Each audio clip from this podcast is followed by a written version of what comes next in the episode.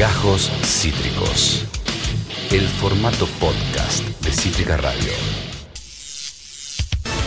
11 y 35 de la mañana y vos, yo, él, Elia y Elie estamos todos en Cítrica Radio escuchando la más maravillosa música, el Andrelo Calamaro. ¿eh? ¿Qué me decís, arroba tu TF?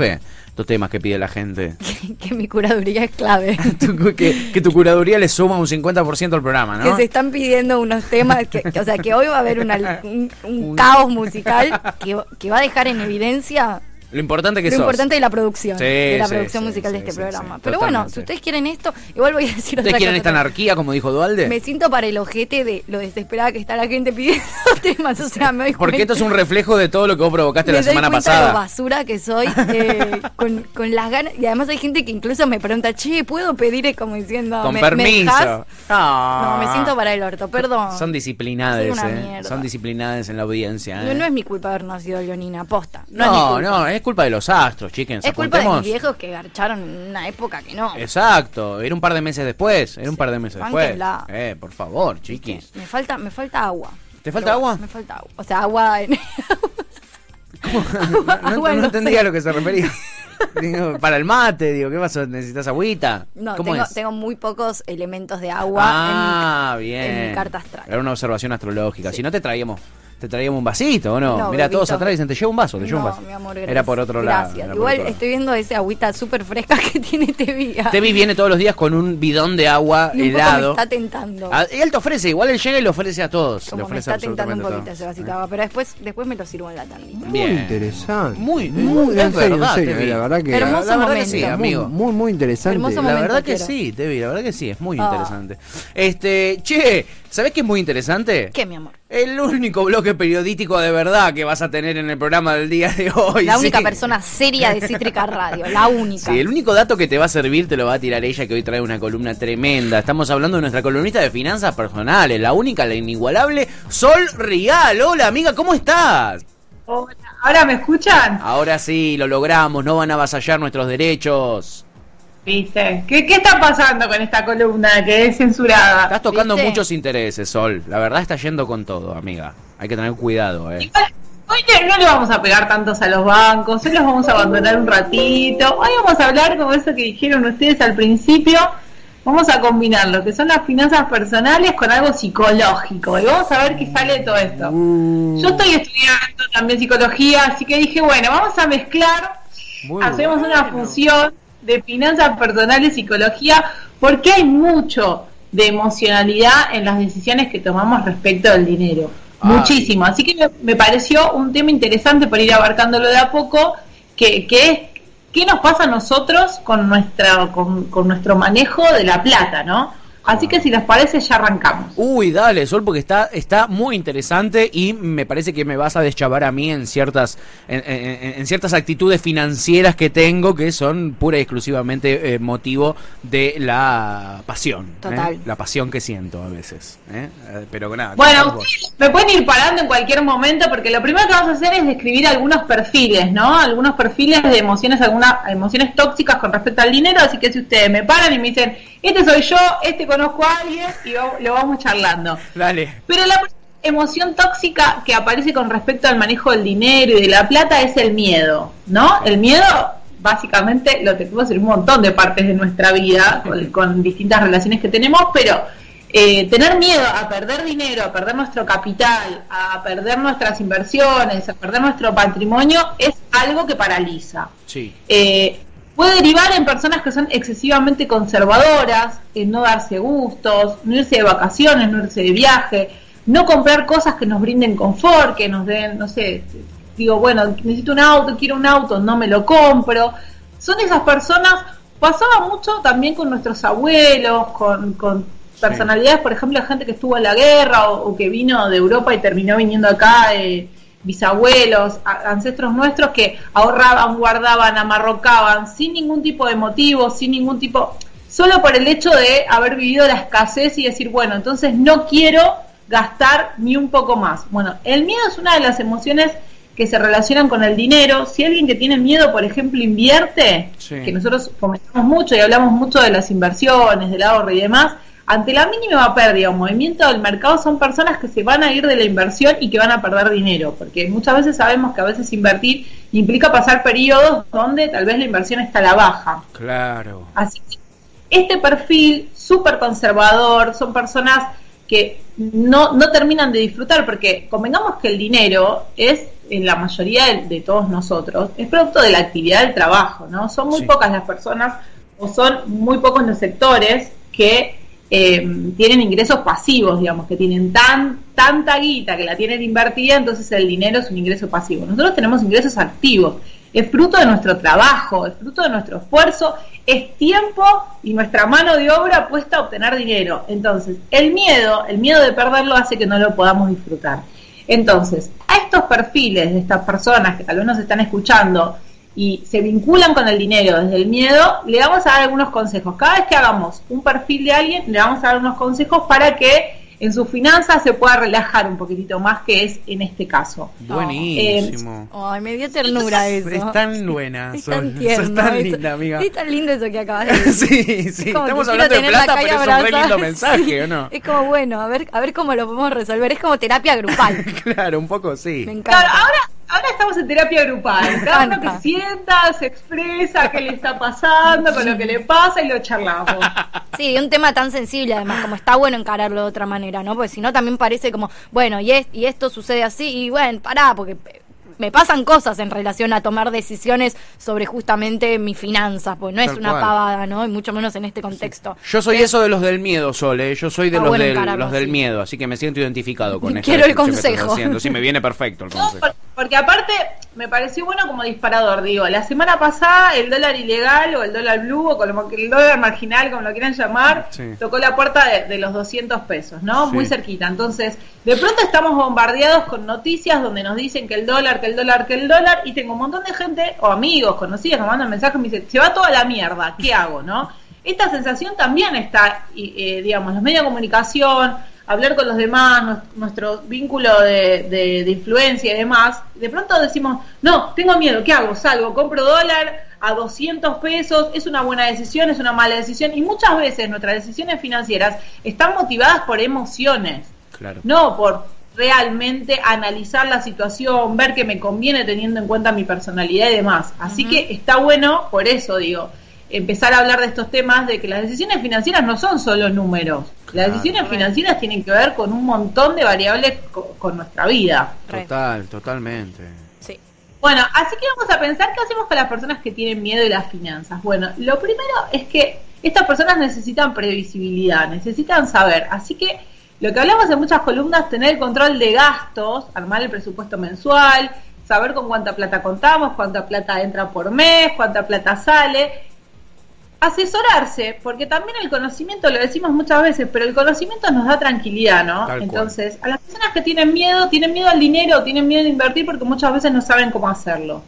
Entonces, asesorarse con alguien que sepa, eh, capacitarse, leer, les va a dar una suerte de tranquilidad también. Les va a decir, bueno, si yo invierto a esto en este producto financiero, conocer los riesgos, conocer eh, si, tengo una rentabilidad fija, variable, cuánta es la pérdida que puedo tener y demás, ¿no? Empezar a realmente interiorizarse, no paralizarse en el miedo, decir, bueno, quiero tener información, quiero saber, quiero asesorarme con gente que sepa, no caer, lo que siempre decimos, no, no caigan en las falsas, estas gente que te vienen a solucionar la vida y te dice, deja, si vos no sabés invertir, yo te dejo y metemos la plata acá y después es un Ponzi, ¿no? Pero ir a lugares confiables y demás. Bien. También les propongo hacer una lista de objetivos de ahorro. ¿Por qué? Porque si ahorramos por ahorrar, no sirve, lo decimos siempre, ¿no? El ahorro es un medio para un fin. Claro. Es, yo ahorro, por ejemplo, me quiero comprar un auto, entonces empiezo a ahorrar, tal vez parte de ese ahorro le hago una rentabilidad, podemos poner un montón de instrumentos financieros, lo decimos siempre, un plazo fijo, un fondo común de inversión, eh, y llegamos a comprar el auto. ¿Para qué sirve ahorrar muchas veces? Sirve justamente para no caer en las manos de los financiamientos que con las tasas de interés nos matan. Entonces, ahorrar por ahorrar no sirve. Sirve cuando tenemos objetivos, y el objetivo es ahorro para que el dinero me rinda más para llegar a adquirir esos determinados productos que o, o servicios o lo que sea que yo ne- unas vacaciones por ejemplo Sí. entonces eh, ahorro con ese fin, con el fin de que, porque es muy fácil, digo, si no lo financio con la tarjeta a una tasa de interés altísima y no, la idea es hacer al revés, ¿no? Necesito o quiero, tengo un objetivo y voy hacia ese objetivo. Y para las personas que tengan eh, medio pánico invertir, hay una regla que es el 80-20, que es un perfil conservador, que es el 80%, por ejemplo, si quiero invertir, lo destino a, a una inversión conservadora y un 20% me arriesgo un poquito más. Entonces, para las personas que tengan este que tengan estos miedos a las inversiones, este perfil les puede venir, el 80-20. Bien. Ahora nos vamos a otro tipo de personas, que es las personas que tienen exceso de confianza, ¿no? Esas personas que tienen esa adrenalina con, con el dinero, ¿no? Que no hay mucho respeto con el dinero, que, que, creen que nunca les va a faltar, que nunca les va a escasear, que total gasto porque la vida es una sola. Eh, Son personas que si quieren invertir tienen mucho ego, entonces creen que no, lo pongo acá, total, a mí me va a ir bien, no pasa nada. Como que se maneja mucho con impulsos, te la gastan toda, dicen la vida es una sola, bueno. Igual, digamos confianza- digamos todo. Los que hacemos eso, Los que hacemos ya se, ya se los que hacemos eso es un estilo de vida. Nos salen, o sea, que en Claro, las finanzas se ve reflejado. No es como, bueno, la plata no pasa nada. Claro, va y viene. Las finanzas es el lugar- voy del otro lado, ¿no? Las finanzas es el lugar donde se ve reflejado de la peor manera, pero es un estilo de vida. O sea, lo hacemos en todo Es un estilo de y en las finanzas es terrible, pero Claro. lo hacemos en todo. A mí me pasa muy seguido que hago esas pelotudeces. Hasta acá tenés los dos sujetos de prueba en la mesa, La acá. Sol. concha de la Hasta acá madre. el primero me identificaste a mí, el segundo es la caracterización de Tuti. Digamos todo igual también, muy burgueses los que hacemos eso. Como, esa no me va a faltar nunca y bueno, Puede ser, puede ser. Muy hedonista. Muy hedonista. de la vida, ¿para qué trabajo? Gano, me lo Exacto. merezco, Sí, me la Ahora es cuando. toda, yo estoy bien así, no ahorro nada porque no necesito. Ya es como que voy al otro lado, ¿no? Claro. sí. Es Ay, el otro, sí. el otro extremo, Sí, exactamente. cada vez me siento peor en este programa. Cuando me empiezan a escribir, tengo unas ganas de irme y ponerme a llorar, boludo. Decir, soy. Yo la sabía peor que empezar a tocar la parte psicológica nos iba a mover a todos, Totalmente. poquito, Pero bueno, a todos nos pasa, ¿no? Hay que, con- a- hay que conocerse un poquito más. Tal cual. Eh, bueno, en este caso, ¿qué hacemos con estas personas si quieren mejorar un poco sus finanzas, un poco saludables? vida. Bueno, empezar a cuidar los gastos, ¿no? Y empezar a preguntarnos si necesitamos todo lo que compramos. Antes de comprar algo, preguntarnos, ¿qué pasa si no lo compro? ¿Realmente lo necesito? Tomarse un ratito en vez de apretar el botón de Mercado Libre y decir comprar o ir y pagar o sacar en 8000 cuotas. Pensar un segundito antes y decir, si no adquiero esto, mi vida va a cambiar, me da mucha felicidad, realmente lo necesito. Sí. Pero puede ser que sí, ¿eh? Que la Sí. respuesta sea que sí, pero bueno, es, eh, es eh, pensar un poquitito más. Claro, exacto. Total, banco, a pleno. A También es eh, no gastar, una de las premisas es no gastar dinero que todavía no tenemos. O sea, yo entiendo que muchas veces nos conviene co- comprar en cuotas sin interés, a largo plazo, pero muchas veces tenemos como, no, bueno, yo voy a cobrar el aguinaldo y ya me lo patiné. ¿Viste? Esa cosa de gastar plata antes de tenerlo. Entonces es como bastante difícil, porque después, ¿qué pasa? Tenemos hueco por todos lados que hay que empezar a tapar, ¿no? Claro. Eh, Tenemos, También tenemos digo- ahí, tenemos ahí metidita hace cinco meses la factura que, de- del gas, por ejemplo. Claro. Que no la pudiste pagar por la cantidad de pelotudeces que te compraste Claro. y que tenés que esperar al otro mes. Y que cuando llegó el otro mes y cobraste, tenés que pagar la factura de gas porque te lo van a cortar. Y ya está. Y, ya quedaste está. sin y no tenés más un mango para nada más. La claro. puta madre. Es como un mes, un mes. Un mes vivís a pleno, un mes. mm, En la pobreza. Es como, es literal. Es un como mes- el mes que. un mes, un mes de Ricardo Ford, un mes bajo la línea de la pobreza. O sea, literal, posta. Es verdad, Es tremendo. verdad. Es verdad. O sea, claramente no bajo la línea de la pobreza, pero Pero sí, sí que Claro. ajustes. pero pasás de comprarte Eh. cualquier cosa a comer todos los días arroz Claro. porque sos un pelotudo, Claro. Puede pasar.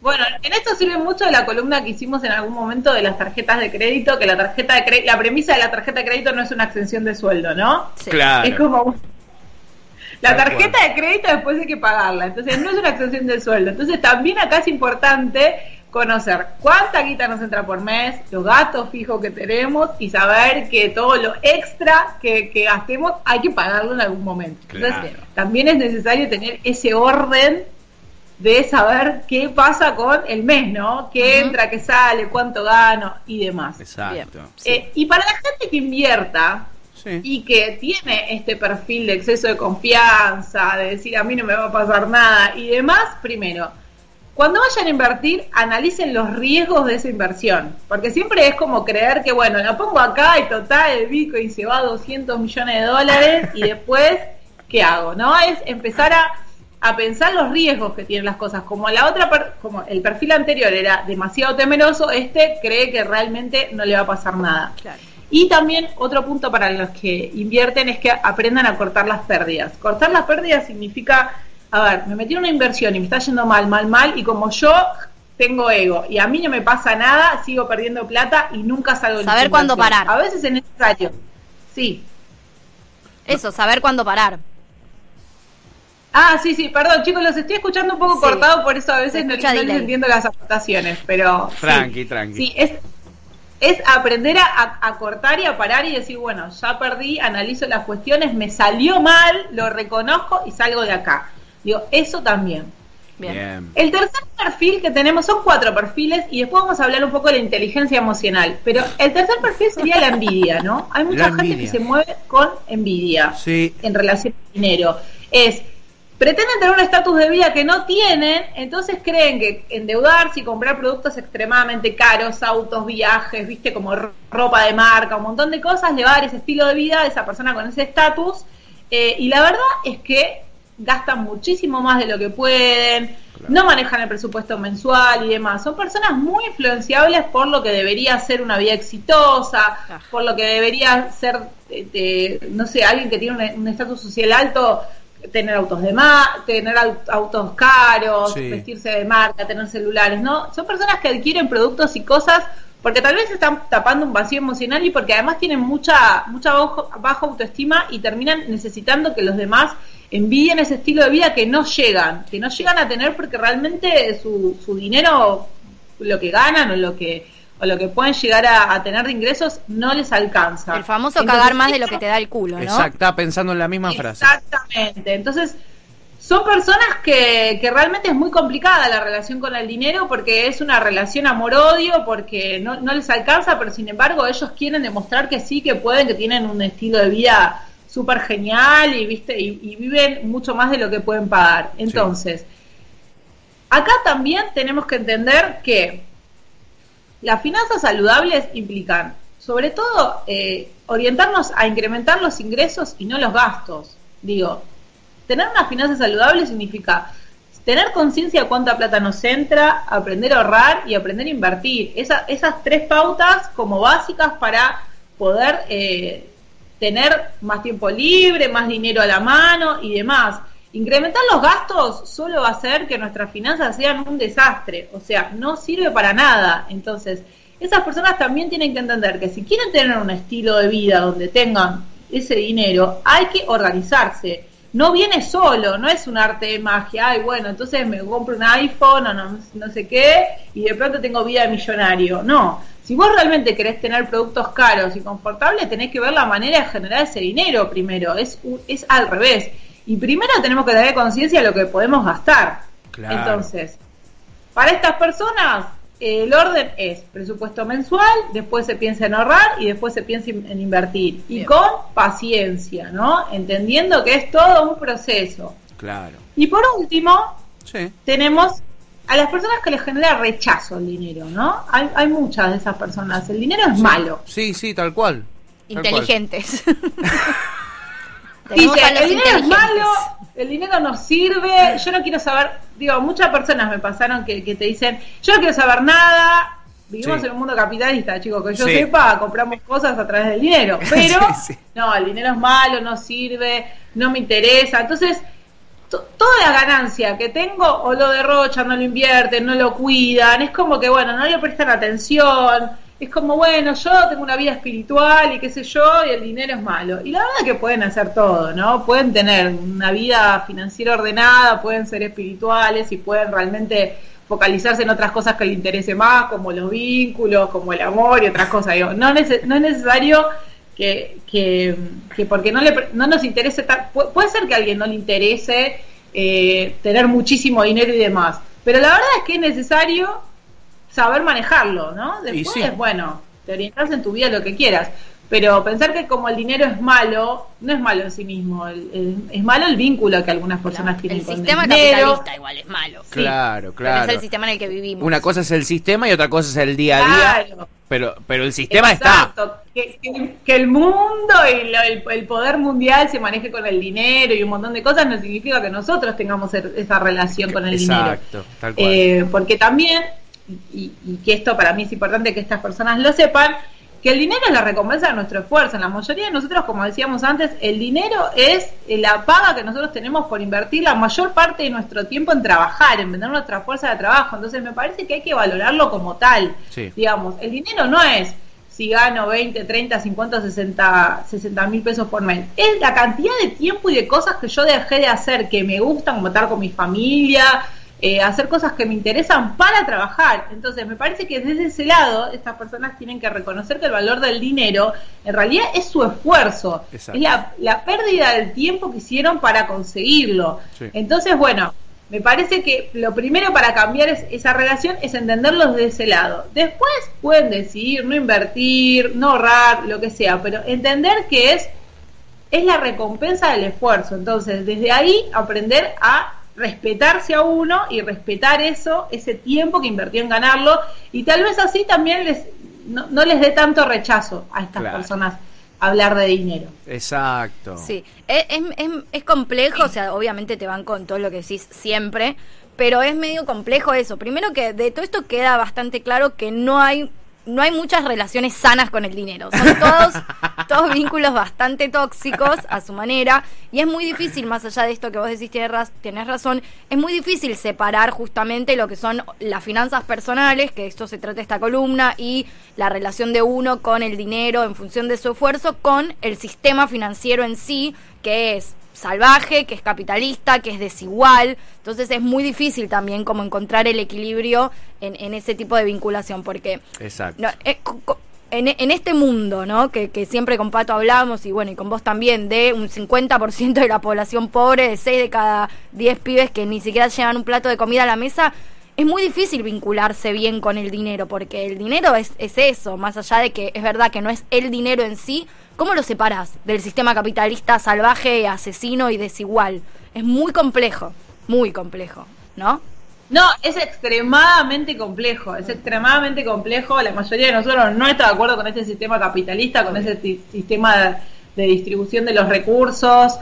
Como, como, como- vos decís, digamos, tenemos un mundo con un montón de capacidades de producción que podría alimentar y abastecer a toda la población mundial y tenemos a los multimegamillonarios que cada vez son más millonarios y el resto del mundo que, que, que no que a- algunos no tienen ni un, ni un plato para comer. Entonces es súper difícil eh, no tener una relación tóxica con el dinero es súper difícil tenerle miedo al dinero es súper difícil eh, que, que no re- que no creemos una relación sana eh, porque el sistema es así Sí. Tal vez la idea de esta columna es pensarse a uno, ¿no? Pensar, Total. pensar, Exacto. tratar de, de decir, bueno, más allá de la ideología que yo tenga, de la cosmovisión sí. del mundo y, y que, que yo tenga, tratar de decir, bueno, yo en mi vida, en mi billetera, bueno, trato de hacerlo mejor para, para cuidarme yo, ¿no? Re. Porque básicamente cuidarse, cuidarse las finanzas tiene que ver mucho de la mano de cómo me cuido yo, Tal cómo cual. me cuido yo como persona. Total. Exacto, Digo, exacto. la gente que decide comer sano versus la gente que decide eh, a- agredir a su cuerpo. Digo, tiene que ver con un montón de cosas, ¿no? Como yo cuido los vínculos con los demás, como yo me cuido a mí misma.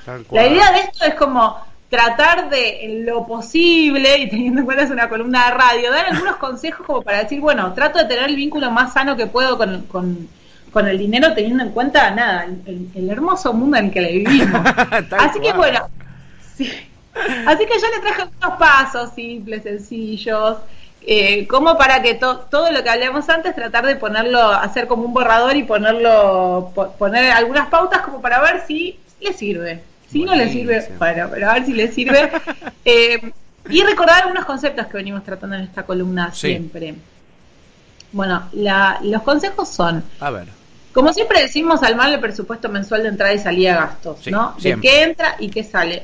Una libretita, si quieren, de almacenero para ver qué, cuánto gano y cuánto gasto. Perfecto. Es muy necesario para saber eh, qué gustos me puedo dar y demás. Nosotros siempre decimos, si te quieren dar gustos está muy bien, pero también hay que saber que esos gustos después no me van a traer un dolor de cabeza en el futuro. Claro. Si nosotros armamos el presupuesto mensual, vamos a saber la capacidad de ahorro que tenemos. Eh, en algún momento recomendamos o dijimos si pueden ahorrar un 20%, los que puedan, obviamente, está bueno para ir separándolos. Y si no, lo que se pueda, pero ver si tenemos capacidad de ahorro. La capacidad de ahorro nos va a servir para ponernos metas de ahorro. Las metas de ahorro es esto que, que yo siempre recomiendo, es para qué ahorro y con qué fin, ¿no? Entonces Sí. puedo anotarme, que es un buen ejercicio, quiero ahorrar para irme de vacaciones, quiero ahorrar para comprarme una heladera, quiero ahorrar, ponerse una, o sea, la meta de ahorro es para qué quiero y cuánto tiempo me va a llevar. Bien. Eso le va a dar lo que dijimos antes, previsibilidad, y la previsibilidad da tranquilidad, así que es un buen ejercicio. Perfecto. Otro buen ejercicio es armar un fondo de emergencia. Bien. Eh, los que puedan, los que tengan la posibilidad, un fondo de emergencia es un ahorro que no se invierte, es un ahorro que en general se recomienda hacer seis meses de gastos. O sea, yo más o menos sé cuánto gasto por mes y me ahorro seis meses. Entonces, ante una eventual crisis, una falta de trabajo, un- una crisis inesperada, algo que pase, tengo ese fondo de emergencia, me va a dar tranquilidad. Son seis meses más o menos que los que puedan hacerlo y tenerlo está bueno porque les va a dar tranquilidad y no se en un usa sistema para tan cosa. volátil también, ¿no? Como que hoy, hoy podés, mañana no. Hoy tenés laburo y mañana no, y no sabes cuándo podré, podrás volver a tenerlo. Claro, entonces si yo ya lo tengo, me quedo tranquila. Ahora, si yo después digo quiero cambiar la silla a mi casa, voy a usar el fondo de emergencia, no. El fondo de emergencia realmente es para cuando yo tengo, no sé, me tengo que operar de una Claro. cuestión de salud, por ejemplo, y la obra social no me cubre, bueno, tengo eso. Exacto. Le pasa a un fami- lo que sea, el fondo de emergencia es muy necesario para darnos tranquilidad también, porque estamos hablando de la parte psicológica, Tal ¿no? De cual. qué cosas nos dan tranquilidad con el dinero. Bueno, el fondo de emergencia nos da tranquilidad con el dinero. Sí. Eh, si, si van a invertir, Sí. esto es importante, Sí. usar un dinero, un monto que no necesitemos, una plata que no necesitemos, Bien. digamos, un extra. No se invierte dinero que yo necesite para gastos, para vivir y demás. Bien. Si van a invertir, asesórense. Y hay una herramienta que en internet hay muchísimo que es el test del inversor. El test del inversor es una buena herramienta para conocer el perfil psicológico que yo tengo a la hora de invertir. Entonces, les va a servir para ver si ustedes son más conservadores, más arriesgados y qué tipo de inversiones, en este caso bursátiles, les va a recomendar. Entonces, a los que se quieran conocer un poquito más y quieran invertir, hagan un test del inversor y vean cómo son a la hora de invertir. Bien. Y por último, me gustaría, yo estuve, estuve leyendo mucho sobre inteligencia emocional y, Sí. y traje aquí como una definición de inteligencia emocional en finanzas. Sí. Así la inteligencia emocional supone conocernos, ¿no? Ya sean nuestras virtudes como nuestros defectos y autocontrolarlos, o sea, gestionar nuestras emociones de forma sana. En relación con las finanzas es tener conciencia de nuestra capacidad financiera y tomar decisiones razonables con nuestro estilo de vida. Así que mi invitación es siempre al autoconocimiento, a tomarnos un ratito para ver cómo somos, cómo pensamos, si somos impulsivos, si no so- somos impulsivos, si, porque digo, mucho con la, la relación con el dinero tiene que ver con cómo gestionamos nuestras emociones. Exacto. Si nosotros aprendemos a entendernos nuestras emociones, las lindas, las feas, las que queremos tener, las que no queremos tener, a tomarnos un, tra- un tiempo para pensar y para decidir de forma razonable de acuerdo a nuestra vida, bueno, también les va a pasar en las finanzas que van a tomar buenas decisiones. Así que bueno, Espectacular. esa es toda la que les puedo aportar hoy. Una genialidad. Espectacular, Una espectacular.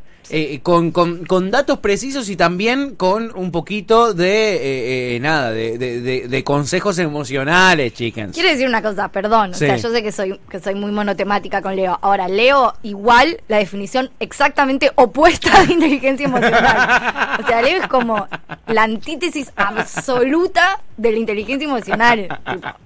Discúlpenme. Pero igual no, me encanta, me encanta. Sol es clave y es re Igual- necesario posta. Es un trabajo yo también. soy un ascendente Sí. en Leo, así que te entiendo, ¿eh? que muchas Uh. veces el impulso, Gracias. sale la y no la controlo, eh, lo digo todo de una y no lo pienso, así que te entiendo un montón, ¿eh? ¿Viste? Cuando yo empecé a leer sobre inteligencia emocional dije, yo no gestiono nada bien mis emociones, pero bueno, todos nos podemos conocer un poquitito más. No, pero es re importante, o sea, como término y como por lo menos ejercicio, porque digo, nadie nace Tal con cual. inteligencia emocional y la inteligencia emocional es un ejercicio. Exacto. Entonces, saber que existe como ese término y, y lo que significa y lo que implica es clave para todo, ¿no? En este caso puntual para poder aplicarlo a las finanzas, que tan importante es. Totalmente. Pero digo todo, Exacto. inteligencia Pero emocional. La, la base de la inteligencia emocional es el autoconocimiento, es entendernos cómo somos y cómo nos vinculamos. Primero con nosotros mismos para poder vincularnos con los demás. Exacto. Digo, si yo no, no tengo eh, una, un, un conocimiento de cómo soy, de lo que quiero, de qué me está pasando con lo que me pasa, no me voy a poder vincular bien con los demás o me voy a vincular de una forma tóxica. Exacto. Esto tiene que ver con las personas y tiene que ver con el dinero también, que es un tipo de vinculación también. Exacto. Cómo yo me vinculo con el dinero es también. Entonces, si yo no digamos, si yo tengo mi vida desordenada, un quilombo, soy impulsiva, decido sobre la base cómo me levanto ese día, probablemente con el dinero sea igual. Así Claro. que la inteligencia emocional sirve para todo, eh, no solo para la parte de finanzas, pero sí es un reflejo, ¿no? En, Total. este, en el mundo financiero personal también vamos a ver reflejado lo que nos pasa en el resto de la vida. Totalmente, están intrínsecamente relacionados, como acaban de ver, Qué chickens, linda esta por favor. columna. Hermosa columna, sos, sos Sí. una genia, amiga. Nos traes unas columnas, pero eh, eh, tremendas. Y la verdad es que, más allá de lo profundo y de cómo te hacen pensar, también te ayudan en lo práctico. Y eso es importante. Total, eh. Eso es importante. Este, a tenerlo en cuenta, chickens, a la hora de manejar sus finanzas personales. La emoción es un condimento súper importante y definitorio en el día a día. ¿eh? Así que tenerlo en cuenta. Sol Real Finanzas Personales, así la buscan en las redes. ¿eh? Sube videitos, sube contenido todo el tiempo en YouTube, en Instagram, la pueden seguir. ¿eh? Eh, yo soy fan, ¿eh? este, y ustedes también son fan porque nos llegan un montón de mensajes, Sol, cuando estás vos al aire. Así que este, bienvenido sea eso. Esperamos con ansia la columna del lunes. ¿Con qué vendrá? ¿Nos hará ver al espejo otra vez con nuestras emociones en una columna de finanzas? Por favor, no. Es muy probable. Es muy probable. muy probable. Eh, Sol, querida, te mandamos un abrazo enorme. Que tengas una gran semana. Te queremos. Esto fue Gajos Cítricos. Encontrá los contenidos de Cítrica Radio en formato podcast en Spotify, YouTube o en nuestra página web.